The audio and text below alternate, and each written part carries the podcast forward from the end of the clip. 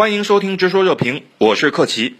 应该说啊，如果岛内自产疫苗能够研发成功，我们也是乐观其成的。但是呢，现在已经明显是火烧眉毛了，而自产疫苗恐怕是远水解不了近渴。日本政府向台湾提供的新冠疫苗实际上已经抵达台湾了。其实日本自身接种疫苗的比例都非常之低，在这种情况下还向台湾提供疫苗，日本的心思到底是什么？实际上怎么？心思太明显了。你看看啊，从特朗普，特别是从二零一八年以来，你再看看拜登，对台湾的军事支持、政治支持、外交支持步步升级。而且越来越把台湾看成是印太一个重要的经济和安全伙伴，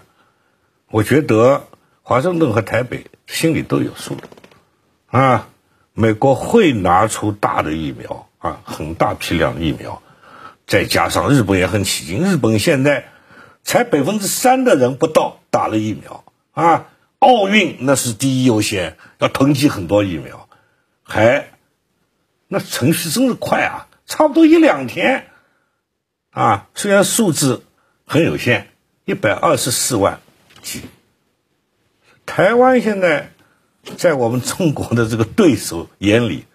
地位很重要，作用很重要。啊，美国绝对是美国优先，美国从来不援助人，我先打，啊，先打了以后，现在已经百分之五十的人口打了，这个是很大的成就，啊，那开始考虑给。墨西哥给加拿大，现在又宣布，啊，这个印度、韩国，这个台湾地区都是这一带的啊，都是这个所谓印太投资啊，西太平洋的，美国会啊，所以我我想啊，台湾疫苗自产伪命题。表面上看呢，提供新冠疫苗这并不是什么坏事儿。是对台湾人民的帮助，但是呢，结合日本当局最近一系列的言行举动来看，日本对于台湾是否已经有了一种政策上的调整？包先生怎么看？调整是很明显。刚才呃，石教授已经说得很清楚，他在呃，从去年的特朗普对华政策用极端打压的一个背景下，他已经完全走到配合美国。打压中国的政策上，和美国一唱一和，特别是在台湾地区，啊，在台湾海域这样的有一些问题。那么实际上，日本这样做，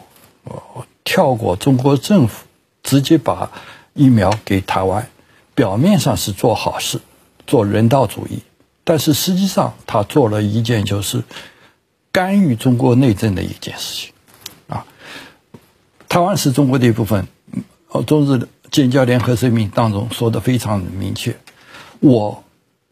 我们中国可以跳过日本政府对冲绳的一些地区直接援助吗？你还得要通过日本政府。实际上，日本政府要对台湾的援助，要先跟我们要有个沟通，要获得我们的允许和谅解，这是一个主权的问题。这个主权的问题，你如果要跳跃它。要直接给台湾，那而且是日本政府出面，而不是日本的民间机构出面，把这些疫苗运到台湾，这多多少少是对我们主权的一种损害。其实我们可以说，日本这么做已经是一件很严重的事情了。是在疫情之下借疫苗来煽情搞事，这也算是一大发明了。对此，我们又应该如何应对？包先生，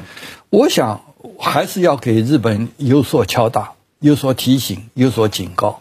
啊，告诉日本，这台湾是中国的一部分。你在一九四五年已经做出非常明确的表态，以及一以及一九七二年中日建交联合声明已经说的非常的清楚，你没有资格对台湾，呃，跳跃中国的政府，直接搞你自己的所谓人道主义的援助，这是这是做不到的啊！我从中国政府和中国民众来说，他一定是会。对日本的这样的一些呃措施是表达非常不满的，嗯，所以第二，我们还是要要警告台湾当局，你不要以为你拿到的一些疫苗，实际上还是日本人不要用的东西，啊，好，日本人好，日本人觉得他自己要用的比较好、重要的东西没没有给台湾，而且给的数量也很少，啊要。一百二十四万株台台湾有两千三百万，那至少你给两呃给一千万两千万，你可以至少帮助呃台湾建立起一个防御墙吧？他又不给，但是呃这样的一个疫苗到了台湾，台湾实际上还是很担心这里边的副作用，这个疫苗的副作用还是很大，呃可能会引起一些呃其他的毛病啊心。心梗啊、脑梗啊这样的问题都会出现血血管的梗塞，因此，台湾民众对这一类的疫苗他是有所顾忌的。当然，当然，现在台湾现在是否觉得呃是是日过去的殖民当局他呃日本人送给他的这些疫苗而感感激涕零，而表现的特别的开心？那我想，这这这里边的关系是搞错了。他应该更加思考一下，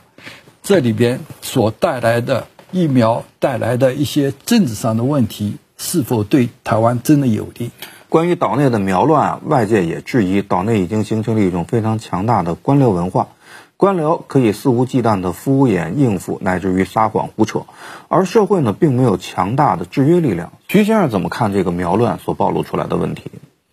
呃，我觉得这里面其实很有很有意思的，就是，呃，这个还是要从一个我觉得台湾的这个选举的这样的一个模式来讲啊，就是这个选举的模式呢，就是什么呢？就是好事呢都要抢抢先，都是我的；坏事呢就要互相推诿。